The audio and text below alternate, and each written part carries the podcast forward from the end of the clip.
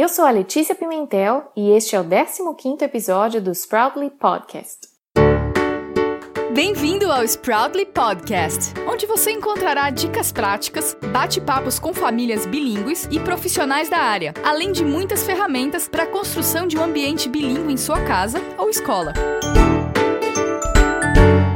Que tal semearmos juntos o bilinguismo?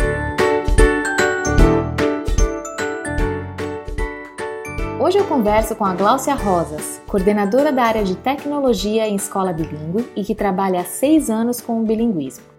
Ela é mestranda em tecnologia e educação pela The Johns Hopkins University e hoje vai contar sobre o seu trabalho e também nos dar algumas dicas sobre a utilização de ferramentas digitais. Olá, Gláucia, seja bem-vinda ao Sproutly Podcast. É um prazer tê-la aqui conosco. Oi, Letícia, o prazer é todo meu em poder contribuir um pouquinho com um projeto quanto interessante quanto esse. Legal. E como você iniciou o seu trabalho com tecnologia em escola bilíngue? Conte-nos um pouquinho sobre como o ensino de tecnologia é nesse ambiente. Certo. É, a escola em que eu trabalho já tinha o seu currículo, em seu currículo aulas de ICT, que são que é Information and Communication Technology, desde 2010. Eu comecei em 2011 substituindo um professor que hoje é o diretor de TI do grupo em que a escola pertence.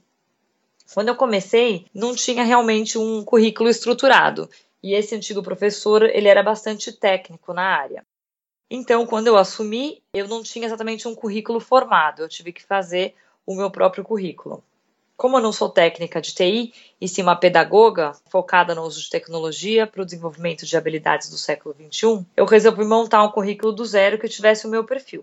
Então eu fui até o BET Show de Londres, que é um, uma convenção muito grande, né, do, um dos maiores eventos de tecnologia educacionais do mundo, que inclusive começou agora no Brasil, a segunda edição esse ano. E eu comprei os materiais específicos de ICT e conheci os softwares que podiam usar, que eu poderia usar com os alunos. Quando eu voltei para o Brasil, eu montei o currículo, que era uma mescla do que eu tinha visto no Reino Unido onde o ICT é uma, uma, uma, matéria obrigatória, e o currículo da Califórnia, que eu, da Califórnia nos Estados Unidos, que eu também achei muito interessante. Ao longo dos anos, né, foi passando os anos, eu fui adaptando esse currículo às necessidades da escola e aprimorando para chegar no que eu tenho hoje. Hoje eu trabalho com projetos, geralmente três projetos por ano por série, é, usando o que os alunos já aprendem nas outras aulas, aí eu penso em ferramentas que eles precisam conhecer e que poderiam ajudar eles, e juntos a gente faz acontecer um projeto.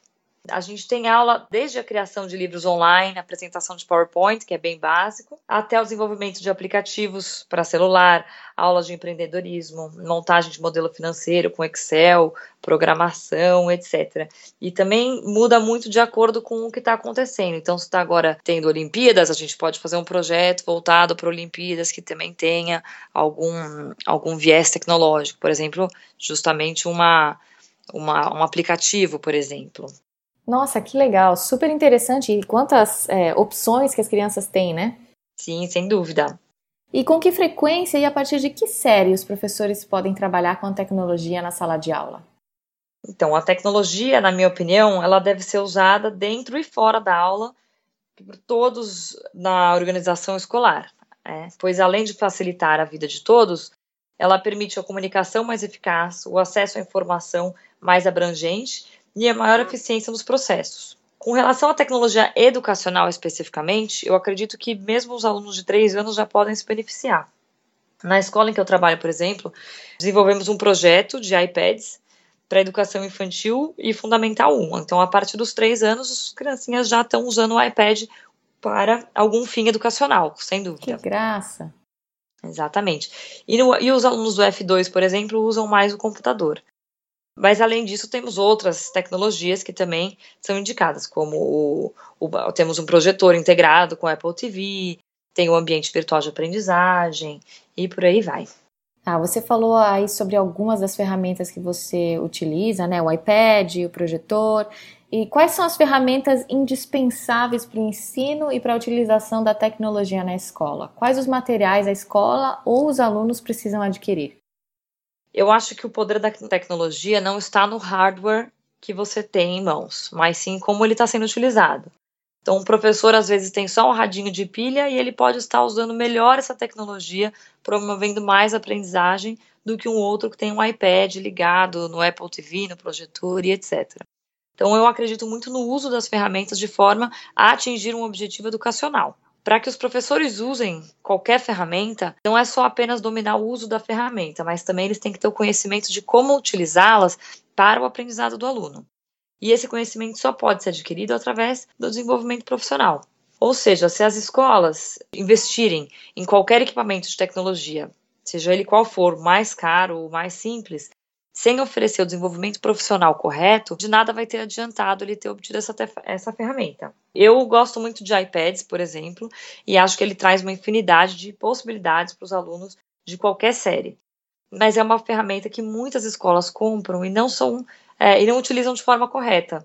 Acabam colocando de lado e eles ficam inutilizados, o que é uma pena. Poxa, é verdade. E, e, é um equipamento tão caro, né? E infelizmente o pessoal não tem um treinamento correto. Isso que você falou é super importante. Exatamente. E existe alguma conexão entre o que é feito na escola e o que é feito em casa com a família dos alunos? Eu acredito que sim, que os alunos, por exemplo, quando vão usar um Excel comigo, eles falam: Nossa, meu pai usa muito esse programa, ou eu já vi minha mãe fazendo alguma coisa nesse programa, ou trabalhando com isso. Então, isso faz com que eles se interessem mais, interessem mais pela ferramenta, pois eles acham que agora ela é utilizada no mundo real. Não é uma coisa muito abstrata para eles, parece que eles estão aprendendo alguma coisa que eles nunca vão usar. Uhum. Ou seja, acho que existe sim uma influência da família e em todo o comportamento dos alunos, é comum isso. É, as famílias que estimulam, por exemplo, o uso dos aplicativos educacionais em casa, no iPad, principalmente dos pequenos, eles estão contribuindo para a escola, com a escola, né, influenciando os alunos sem, às vezes, tanta. Sem, sem querer, eles estão contribuindo para o trabalho que a gente está fazendo na escola, por exemplo. Legal. E como é desenvolvido o currículo de tecnologia para cada série? Existem parâmetros nacionais para essa área? Não existem parâmetros nacionais para essa área. Né, o Brasil não tem isso incluído no currículo. Por isso, é, uso os parâmetros nacionais do Reino Unido é onde é obrigatório e é um dos currículos mais bem elaborados do mundo, na minha opinião. Legal. É só o Reino Unido que tem esse, esse tipo de parâmetro, então? Não, tem outros, por exemplo, nos Estados Unidos é estadual, né? Então, alguns estados oferecem. Eu, eu também uso o, o, currículo da Califórnia, às vezes, que é bem interessante. Mas o currículo do Reino Unido é realmente muito completo Muitas das tecnologias educacionais hoje vêm de lá, são desenvolvidas lá, eles são muito fortes nisso. Então, é um, é um modelo legal para ser usado. Não usado completamente, né? Adaptado à nossa realidade. Lá eles, por exemplo, têm programação, é uma matéria seríssima, uhum. que é obrigatória e tem anos e anos para aprender, e aqui, por exemplo, eu dou durante um ano só. Então a gente tem que balancear com o que a gente tem na sociedade hoje no nosso país. Tá, e você teve acesso a essas informações sobre o, o, currículo de tecnologia através do curso que você fez lá, ou isso é algo possível de ser acessado no Brasil mesmo? É algo que você pode acessar, fazer uma pesquisa na internet, visitando essa feira que é realmente incrível, que chama Bad Show, que tem lá em Londres, mas, como eu disse, ela é a segunda edição dela no Brasil. Então, é, esse ano, aliás, ela começa amanhã, né? Está em maio, é a segunda edição dela.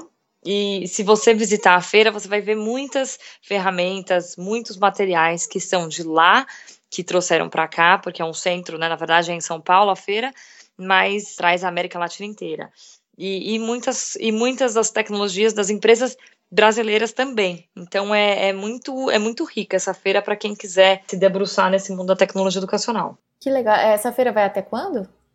Ela começa amanhã e termina no sábado. Tá, são poucos dias então. Legal. Que aí a gente pode até procurar os, os dados e colocar aqui para os professores que tiverem interesse e acessarem e, enfim, visitarem, né, fazerem um bom proveito dessa informação. Sem dúvida, vale muito a pena. E o que você acha das escolas bilíngues oferecerem o ICT, Information and Communications Technology, nos seus currículos? Eu acho uma oportunidade incrível que essas escolas estão oferecendo para os alunos de desenvolver habilidades do século XXI em situações além das já propostas no currículo básico. São normalmente essas aulas são baseadas em projetos, que é mais maravilhoso ainda. Além disso, temos, como eu falei, a programação, por exemplo, hoje em dia é considerada uma nova linguagem assim como inglês, espanhol, chinês. Então, é uma linguagem do futuro. Então, uma linguagem que as, essas escolas estão oferecendo para os alunos, o que é, é, é ótimo, é perfeito. E qual que é a formação do professor de ICT?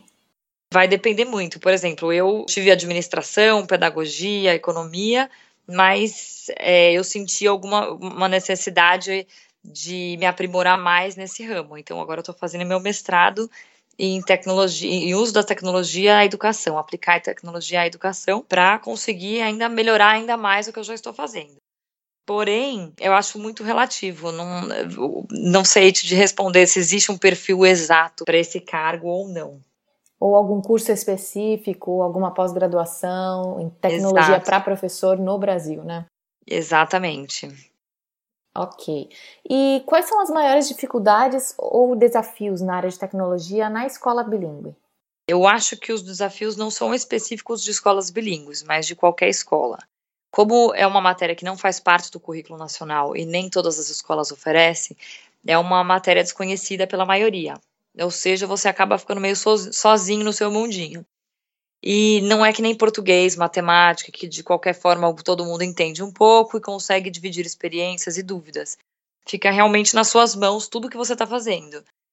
Você assume o papel até do seu próprio coordenador, porque você que está montando o seu currículo, você que está vendo os seus standards, os seus padrões de aprendizagem e tudo uhum. mais.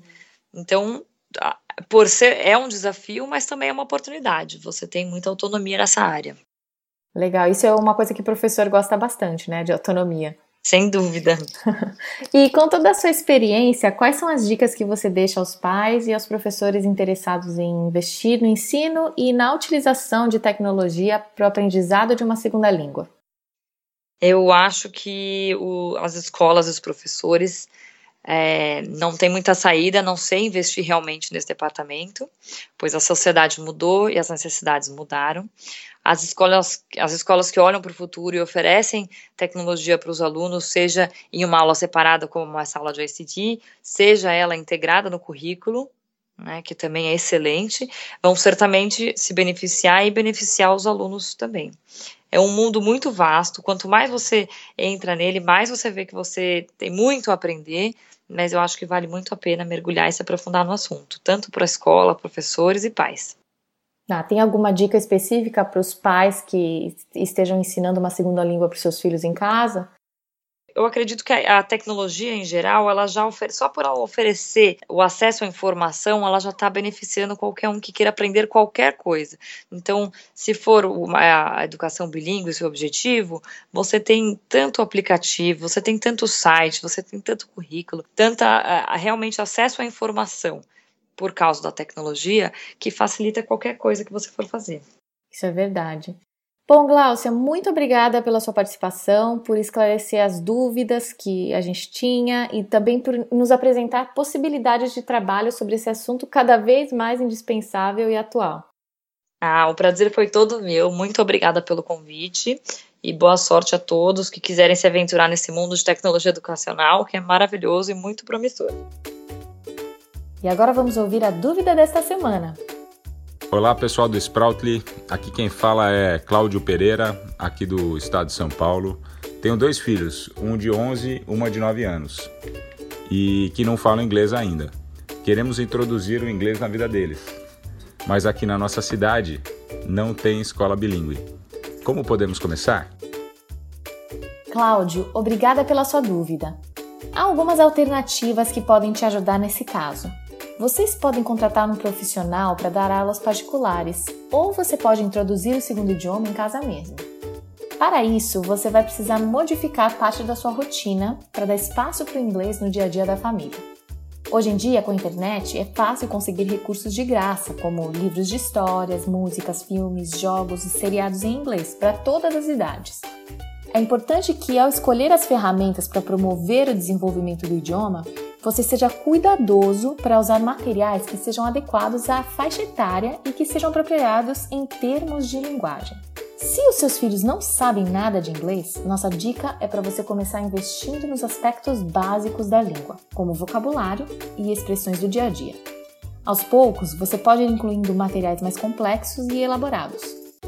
Tente reservar algum momento do seu dia para falar somente em inglês com eles. Por exemplo, combine com a família toda que a partir do horário do jantar só se falará inglês em casa.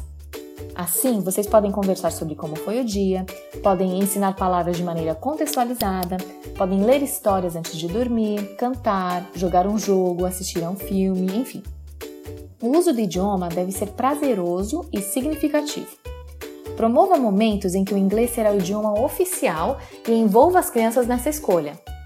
Você também pode tentar os cursos online disponíveis na internet para complementar o trabalho que vocês estão fazendo em casa. Como seus filhos já sabem ler e escrever em português, uma atividade bacana é colocar legenda em objetos da casa. Isso vai ajudar a ampliar o vocabulário e vai introduzir a versão escrita da língua tente maximizar as oportunidades em que eles serão expostos ao inglês e diversifique as fontes. Boa sorte nessa empreitada! Continue acompanhando as novidades semanais do Sproutly.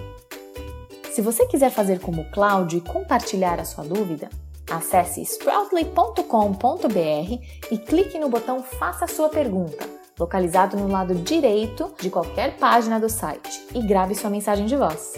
Se preferir, você também pode enviar sua pergunta pelo sproutly.com.br barra contato. Um abraço e até o nosso próximo episódio. Obrigada por participar de mais um episódio do Sproutly Podcast, o primeiro podcast brasileiro dedicado ao bilinguismo. Gostou? Compartilhe com seus amigos, siga-nos nas principais redes sociais e deixe seu review no iTunes. Até a próxima!